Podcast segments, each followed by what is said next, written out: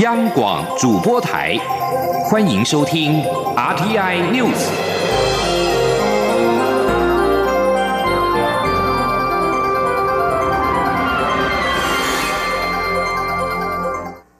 各位好，我是主播王玉伟，欢迎收听这节央广主播台提供给您的 RTI News 新闻。首先带您关注。四个大型越南旅行团共一百五十三人，分别在二十一号及二十三号入境高雄，有一百五十二人脱逃失踪。这起事件也成为新南向关红专案以来最大宗的假观光真偷渡案件。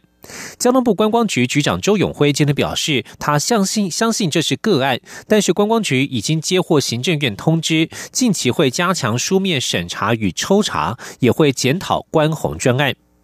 台湾国际观光救援服务协会理事长许高庆今天表示，这显示政府推动新南向观光政策面临严峻挑战，必须正视非法集团严重介入的事实，赶紧邀集各单位与旅行业者商讨应应之道，相关签证审核机制也应该更严谨，才能有效避免脱团事件一再发生。前天央广记者江昭伦的采访报道。针对越南旅行团一百五十三人抵台，却发生一百五十二人脱团事件，负责接待的东森旅行社二十五号委托台湾国际观光救援服务协会理事长许高庆出面说明事发过程。许高庆指出，这次来台的越南旅行团共一百五十三人，分别从二十一号起陆续入境。第一团刚开始还只是个位数团员脱团。在二十五号就全数跑光光。二十三号入境的越南团共一百三十人，隔天一口气也脱团一百二十八人。二十五号再跑一人，只剩下领队。徐高庆表示，旅行社从机场到饭店就发现不对劲，发现一直有越南人和台湾人在现场准备带走这些旅行团团员。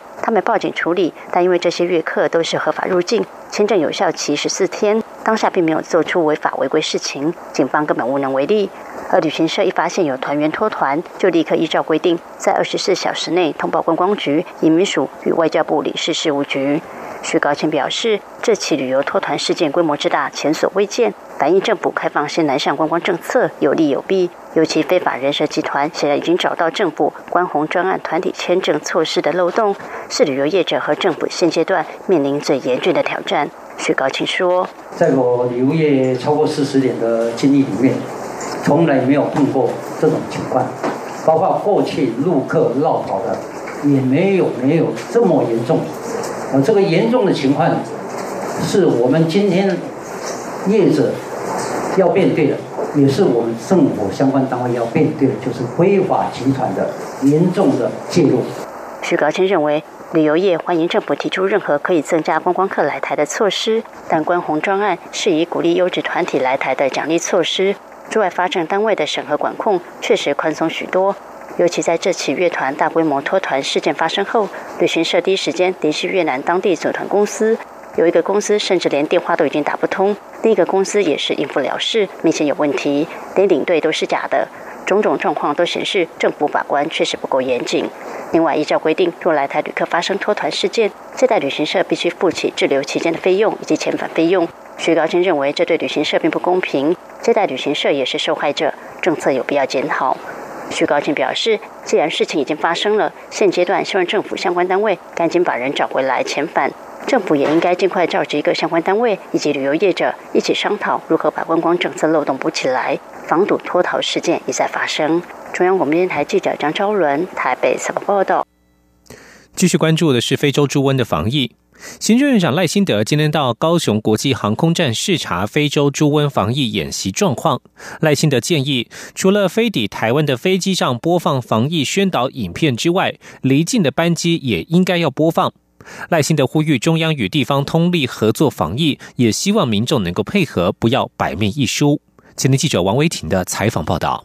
为了应应非洲猪瘟，农委会二十六号举办防疫演习。行政院长赖清德一早也到高雄国际航空站视察紧急防检疫演习状况。防疫演习模拟旅客携带猪肉制品闯关，检疫流程接续应对与处理。赖奎表示，每一个行李都会经过 X 光机，防疫犬也都展现功能。他对于演习状况表示满意。赖清德也建议，不仅在飞到台湾的飞机上播放影片宣导不要携带猪肉制品入境，对于要飞往非洲猪瘟疫区的飞机，也应该播放相同影片。赖清德也要求针对非洲猪瘟制作专属的防疫影片。赖清德说：“飞机啊，在机上的时候会播这个影片，那也许我们可以扩增到出门的旅客，特别是到中国或者是有这个非洲猪瘟啊疫区的国家，我们就要开始播放。那第二个呢，我看那个影片的内容，大概比较是一个广泛性的宣导。”包括种子啦，包括肉制品啦，包括其他不可以带的东西，都在那短短的影片里面。我们应该要针对一支啊，特别针对非洲猪瘟的影片，我们应该要清楚的跟国人或是旅客讲，非洲猪瘟来势汹汹，非洲猪瘟呢会造成台湾养猪产业重大的冲击，也会影响台湾的经济。赖清德表示，非洲猪瘟来势汹汹，养猪产业直接经济规模为新台币七八百亿元，上中下游产业加起来超过两千亿。一旦染上非洲猪瘟，将严重冲击养猪产业。他呼吁地方政府和中央通力合作，落实防疫工作，也希望民众能够配合防堵非洲猪瘟的政策，不然还是会百密一疏。中央广播电台记者王威婷采访报道。另外，屏东地检署今天宣布破获近年来国内最大宗暗记毒品海洛因砖走私案，数量高达四百七十公斤，市值新台币六十亿元。到案十人当中，更有两名少年涉案。行政院长赖清德今天前往南部视察时，也未免有功人员。关注政坛焦点。教育部同意管中敏担任国立台湾大学校长之后，有平面媒体报道，管中敏在担任公职期间，以不具名的方式在周刊写专栏，稿费几年来累计新台币数百万元，恐怕违反了公务员服务法。对此，教育部次长林腾蛟今天表示，如果这个检举案件有送到教育部，会转请学校处理，但台大应在管中敏上任前后进行调查，并且将各界质疑的部分对外说明清楚。今天记者陈国伟的采访报道。教育部已收到台大回函，校长当选人管中敏将于明年一月八号上任。不过，现在传出管中敏担任行政院政务委员、经建会主委及国发会主委等公职期间，在周刊写专栏。监察院比对管中敏的报税资料后，发现每年稿费六十多万元，几年来累计数百万元，遭质疑违反公务员服务法。教育部次长林腾蛟二十六号在立法院教育及文化委员会表示，这部分必须由学校进行查证。如果是按照目前台大的报到教育部的部分，是希望呃这个管中敏在一月八号哈，那么正式来这个上任。那在上任前后呢，那么台大也必须针对啊，如果是各企业里面有针对有质疑的事情的部分，应该呢要去做一些的调查，同时呢也对外来说明清楚。管中敏义务律师团则发声明表示，管中敏担任公职期间，确实曾因报章杂志邀稿而撰写文章，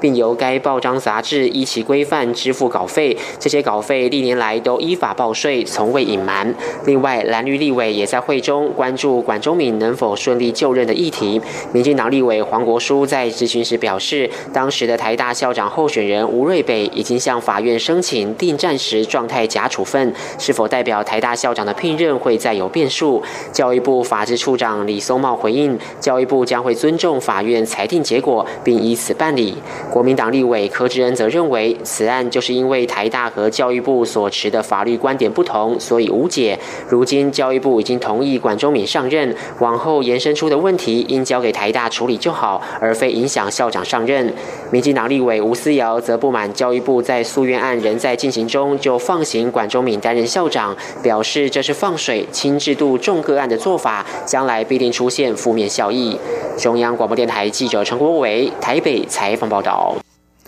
而对于媒体报道指管中敏在担任公职期间写专栏领取稿费有违反兼职规范、行政伦理等疑虑，管中敏义务律师团今天发表声明澄清，这些稿费都依法报税，从未隐瞒。据将焦点转到中国大陆，中国维权律师王全章被控颠覆国家政权罪一案，今天在天津第二中级人民法院开庭审理。这个案子受到西方国家的高度重视，中国公安则以重重警力封锁了法院周边。王全章是七零九大抓捕当中被捕的维权律师之一。他因为受理高度敏感的案件，包括警察刑求以及法轮功案件，在二零一五年七月，中国当局大规模镇压维权人士的行动当中宣告失踪。七零九大抓捕大部分的案件都已经审理完毕。王全章是最后一位受审的维权律师，但是他至今已经被拘禁超过一千天。根据路透社取得的起诉文件，中国当局调查指出，王全章长期以来受渗透的反中势力影响，接受外国组织的训练及资助。起诉书当中也指出，王全章与瑞典人权人士达林及其他人合作训练敌对势力。而根据了解，王全章因为不愿意向中国当局妥协，才一直被押后审理。包括美国、欧洲联盟以及国际人权组织都曾经声援过王全章。继续关注是美中关系。美国中国贸易战背景之下，华人社交网最近流传川普政府撤掉中国公民多次入境十年签证的消息。根据北加州万通华人咨询网指出，近期美国对中国公民旅游签证的拒签率急剧升高，而且美国海关对中国人的检查也变得更加严格。美国驻北京大使馆已经取消了一些中国研究人员的十年多次赴美国签证。一位中美关系研究人员表示，美国大使馆没有给出任何的理由，现在签证都必须需要由总领事来面签。再者，美国使馆的审查程序变得非常长，有的时候会要求申请者补交资料等等，导致有些研究人员取消了他们的美国行程。而根据数据显示，二零一八年一月到六月，超过两千名中国学生表示，他们不得不接受更严格的美国签证审查。而这项数据在去年同期是少于一千五百人。在中国留学生当中，科技专业的学生最有可能受到额外的审查。美国反间谍机构指控北京当局要求中国赴美留学生和研究人员盗窃美国的科研机密和知识产权。川普今年多次在公开场合当中表示，中国留学生几乎都是间谍，并且声称中国依靠窃取外国技术来构建“中国制造二零二五”计划。在经济疲弱与股市喋喋不休之际，美国总统川普二十五号表示对财政部长梅努钦有信心，但是也再次抨击联邦准备理事会升息的脚步太快。川普透过视讯会议对驻扎海外美军发表耶诞谈话之后，在白宫椭圆形办公室对记者表示：“美国企业是全世界最棒的，现在是投资人买进这些公司股票的大好良机。”他并且说：“梅努钦是非常聪明、有才干的人。”美国财政部长梅努钦二十四号与美国各主管机关召开视讯会议，讨论近来美股重挫的问题。不过，这场会议未能安抚投资人，反而让市场动荡。美股三大指数在二十四号同步暴跌超过百分之二。川普二十五号再度炮轰联准会升息的脚步太快，因为联准会以为现在经济非常好。美国联邦政府部分机关停摆的僵局，现在进入到第四天。川普在二十五号也誓言，在获得国会拨款新建美墨边界围墙之前，绝对不会让联邦政府恢复正常运作。美国总统川普最近饱受批评的声浪，但是在网络上，民众讨论最多的其实是川普质疑一名七岁男童到现在还相信耶诞老人。民众认为川普毁了孩子们的童年，不满的声音因此灌爆社交网站 Twitter。以上新闻由王玉伟编辑播报，稍后请继续收听央广午间新闻。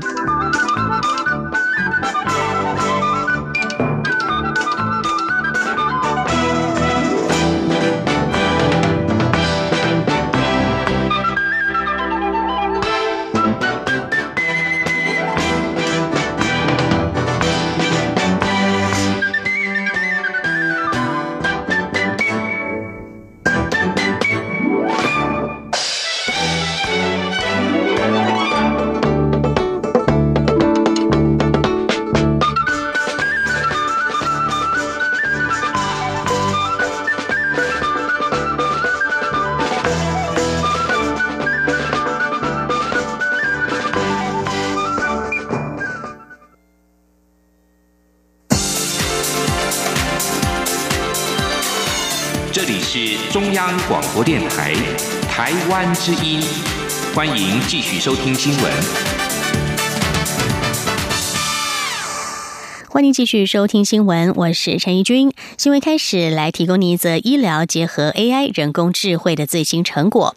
人工智慧结合医疗是国际发展的趋势。科技部联合国立台湾大学、台北荣民总医院、台北医学大学三大医疗团队，建制了台湾首座本土化跨医疗院所的医疗影像标注资料库，锁定了心肺脑等重大疾病，运用机器学习，让人工智慧判读影像，目前准确率都有八成以上。荣总甚至透露，明年的第一季、第二季就会推出 A。AI 门诊将能够减轻医师的负担，增加与病人的交流，造福民众。记者郑祥云、杨文军的报道。每个疾病个案都有数张到数百张的影像，判读医疗影像，找出病征是重要的诊断工作，但也让医师工作相当繁重。随着人工智慧蓬勃发展，科技部联合台大、荣总、北医三大医疗团队，历经一年的时间，建制台湾首座本土化跨医疗院所之医疗影像标注资料库，锁定心、肺、脑等重大疾病，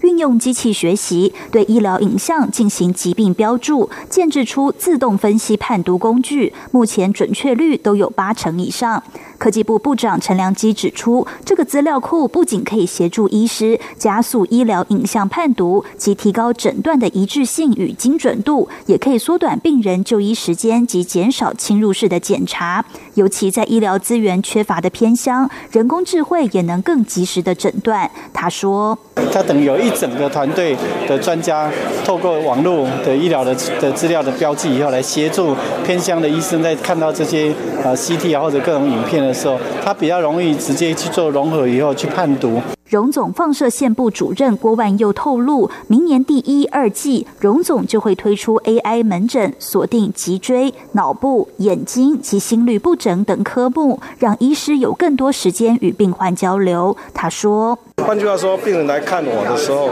我可以把这个以前我要看影像所花很多的时间的这个啊浪费呢，我交给人工智慧去帮我判读。我这个时候可以来跟病人互动，我可以关心嘘寒问暖，我知道他目前的状陈良基也提到，未来随着资料库扩充，期盼增加更多疾病，让准确度提高，甚至会扩大到卫福部等医疗体系。中央广播电台记者郑祥云、杨文君在台北的采访报道。台湾再生能源推动联盟今天公布二零一八十大绿能假新闻，包括太阳能板有毒、太阳能板无法回收、设置风电设备新台币两兆元由全民买单等等。联盟并且一一澄清说明十大绿能假新闻，希望化解民众的误解，不要让这些假讯息在台湾能源转型的关键时刻打乱了脚步。记者刘品希的报道。台湾再生能源推动联盟二十六号上午在立法院举行记者会，公布二零一八十大绿能假新闻，包括太阳能板有毒、清洗太阳能板会造成污染、制造太阳能板很耗能、太阳能板无法回收、离岸风电造成上兆花费等。出席记者会的印发科技公司总经理李哲龙表示，太阳能板上的涂料与民众使用的三 C 产品如平板一样，而且太阳能板的制成不到三 C 产品的一半，制成所产生的废液也都可被回收，而且太阳能板只需用清水清洗，不会造成清洁剂污染土地或水源的问题。台湾瑞曼迪斯公司总经理戴英杰指出，太阳能板的可回收率已经从百分之九十提升到百分之九十六，不仅可将回收的材料回到原物料循环，无法回收的物质也直接被转换为能源，完全体现循环经济的价值。对于外传制造太阳能板很耗能。立委陈曼丽表示，太阳能板平均发电一点三年就可抵消生产时造成的能源消耗。如果以太阳能板寿命二十五年计算，发电过程中就有超过二十年是零碳排放。他说。我们其实呢，在发展我们的这个太阳能呢，事实上它的这个呃生产的制造端的成本呢，大概是如果说以整个来呃就是我们的生命周期来看的话呢，它的成本大概在一点三年，它就可以回本了。它的成本在一点三年的时候就可以回本，但是我们的太阳能使用的寿命是多长呢？它其实如果好好的维护的话，可以到二十五年，可以到二十五年。所以如果是说我们二十五年的这个收益，但是呢，我们花一点三年的时间的成本去让它成为它的一个负担，可是事实上我们留下来的百分之呃二十几年，其实都是我们在赚钱呐。至于网络流传离岸风电每度五点八元，一签约就要二十年，两兆元花费将由全民买单。台湾再生能源推动联盟理事长高如平表示，五点八元是已经包含国产化、在地化、带动绿能产业链的成本，业者前期需要大量的设置成本、开发成本，也必须扣除回避成本。这上兆的花费其实是分摊在二十年，而且离岸风电资本前期是由开发。商自行投资，政府不涉及资金投资，并非由全民买单。央广记者刘聘熙在台北的采访报道。继续焦点来看到，立法院司法及法制委员会今天排审促进转型正义委员会的预算，民进党立委提案将促转会预算保留送院会处理，而国民党立委则是提案主张全数删除。经过表决之后，两岸并成送院会。尽管时代力量立委黄国昌大声反对，甚至与蓝绿立委互呛，但是并没有影响预算案的结果。记者肖兆平的报道。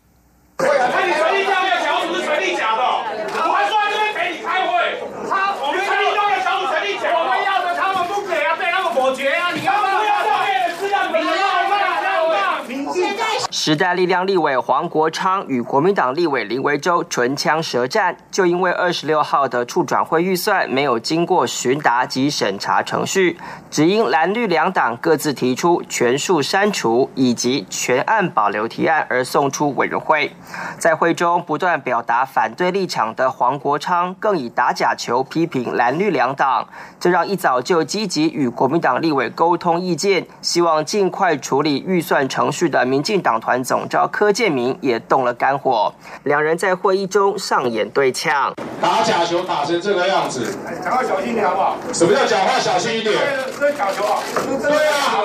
都是在打，对啊，你以为你是谁啊？叫人家讲话小声一点，这是会耍流氓哦，是你耍流氓，我耍流氓。由于处转会代理主委杨翠因身体不适请假。对于黄国昌质疑蓝绿放弃质询的质疑，国民党团解释代理主委请假无法质询，党籍立委吴志阳进一步解释，就算杨翠出席也是违法，因此党团才会主张等内阁改组后再行审查。他说，应该把今年度所有的他们所列的明年的预算全部先删除，啊，等到新的阁魁提名。啊，这个新的主委、副主委经过同意以后，请他们再重送他们的预算，我们再来审查。民进党团则解释，委员会里的程序也是审查。虽然黄国昌依旧举手反对，但在朝野有共识下，双案并成已成定局。轮值赵伟，民进党籍立委周春敏宣告，预算审查完竣，提报院会。院会讨论前需党团协商，而延宕多时的促转会预算攻防也暂时告一段落。中央广播电台记者肖兆平采访报道。教育部长叶俊荣宣布聘任管中敏为台大校长，而请辞获准，引发的争议持续延烧。对此，登记参选民进党主席的行政院秘书长卓荣泰今天接受广播媒体专访时表示，教育部做出聘任的时间点很令人纳闷，为何不等到一月的诉愿结果出炉之后再做出行政决定？至于外界质疑叶俊荣是赶在内阁总辞之前先处理管案，卓荣泰则说：“做一天和尚撞一天钟，不能说和尚快结束了，先把钟撞完。”记者刘玉秋的报道。教育部长叶俊荣日前突然宣布聘任管中敏为台大校长，并快速的将公文送到台大。虽然叶俊荣已请辞下台，但所引发的争议仍持续延烧。已登记参选民进党主席的行政院秘书长卓荣泰，二十六号接受广播节目专访时，说明叶俊荣请辞过程。卓荣泰说，行政院长赖清德约见叶俊荣时，在寒暄几句后，叶俊荣就递出辞呈。赖奎看了一下，询问叶俊荣前一天记者会的想法，而叶俊荣有为造成困扰向赖奎道歉，并解释是基于维护台大学生权益、高等教育等原因而做出这样的决定。虽然各方意见非常分歧，但聊了一段时间后，赖清德随即签准了辞呈。而主持人简玉燕问到叶俊荣是否有预谋之嫌，周荣泰说：“预谋的说法或许过重，但可能是计划中的事。”啊，第一个我想说是预谋这两个字有一点可能过重一点哈，他可能是计划中就是这么做，他也没有想到院长会找他来谈话，他可能计划中这么做啊。嗯，不过这个事情当然我们在。中心思想，我们的核心价值里面是相当不能够接受的，这这这倒倒是真的哈。卓荣泰还说，叶俊荣做出行政决定的时间点也令人纳闷。这两天这个时间点，我还是很纳闷，因为呃，台大遴选委员跟校方都提出的诉愿，那这个会在一月的时候诉愿的该做决定的时间。那为什么不等诉愿再做决定以后出来啊？至少有个立场。嗯，我说一翻两瞪眼，是非对错。嗯，那不利的一方还可以做行政诉讼的行政救济。那在这个时候就做了一个这样的行政的决定，万一诉愿出来的结果是立场不同的时候，还如何补救？检玉燕也追问叶俊荣是否因为内阁要总辞了，就把梦想中的事情先做完。罗荣泰则说：“做一天和尚撞一天钟，不能说和尚快结束了。”就把钟先撞还。由于叶俊荣聘任管中明一案被质疑违反行政伦理，检于燕也关切行政院长赖清德与阁员间的磨合是否很痛苦。周荣泰则说。有些部会首长配合度很好，但有些首长因承袭过去的工作习惯，协调上确实有些问题。虽然院长在协调与决断力上清楚明快，他个人条件可以弥补，但终究不是长远之计。朱荣泰建议，未来无论内阁改组与否，行政院就部会首长的选择，应该一开始就要脱离预算审查的牵绊，重新布局，找个战斗团队。因为对执政团队而言，面对二零二。大选一定要有强而有力的团队，才能让人民相信民进党还有执政的能力。中广电台记者刘秋采访报道。国际消息：日本政府发言人、内阁官房长官菅义伟今天正式宣布，日本决定退出国际捕鲸委员会 （IWC），并将于明年七月重启商业捕鲸。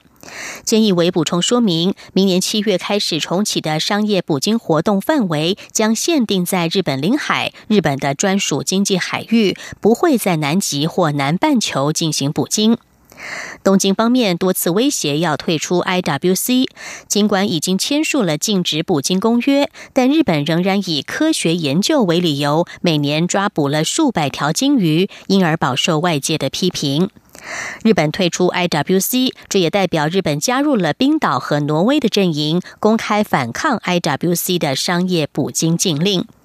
这项举措确定将会激怒动物保护人士，以及包括澳洲和纽西兰在内的反捕鲸国家，同时将加深反捕鲸与支持捕鲸国家之间的分歧。日本进行捕鲸有数百年的历史，鲸肉是日本在二战之后的一段极贫穷时期当中人们重要的蛋白质来源。不过，数十年来鲸肉需求已经大幅降低，许多日本人都表示他们很少或是从来没有吃过鲸肉。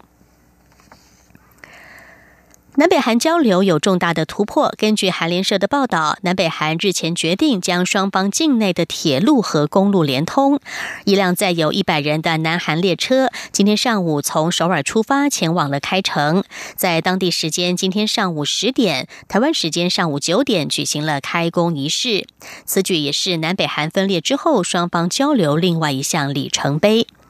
这辆列车以及为了动土典礼而带入北韩的物资，引发可能违反对北韩制裁的疑虑。但是，据传联合国安理会已经特许了这次的典礼。南韩方面强调，动土典礼不代表跨境铁公路对接以及改造计划将会就此立刻启动。在一九五零年到一九五三年韩战结束之后，两韩并没有正式签署和平条约，因此技术上而言，两韩仍处于交战状态。南韩统一部发言人指出，动土典礼只是表达对这项计划的承诺，真正的新建工程仍然必须取决于北韩非核化的进展。以上是天 News 由陈一军编辑播报，谢谢收听，这里是中央广播电台台湾之音。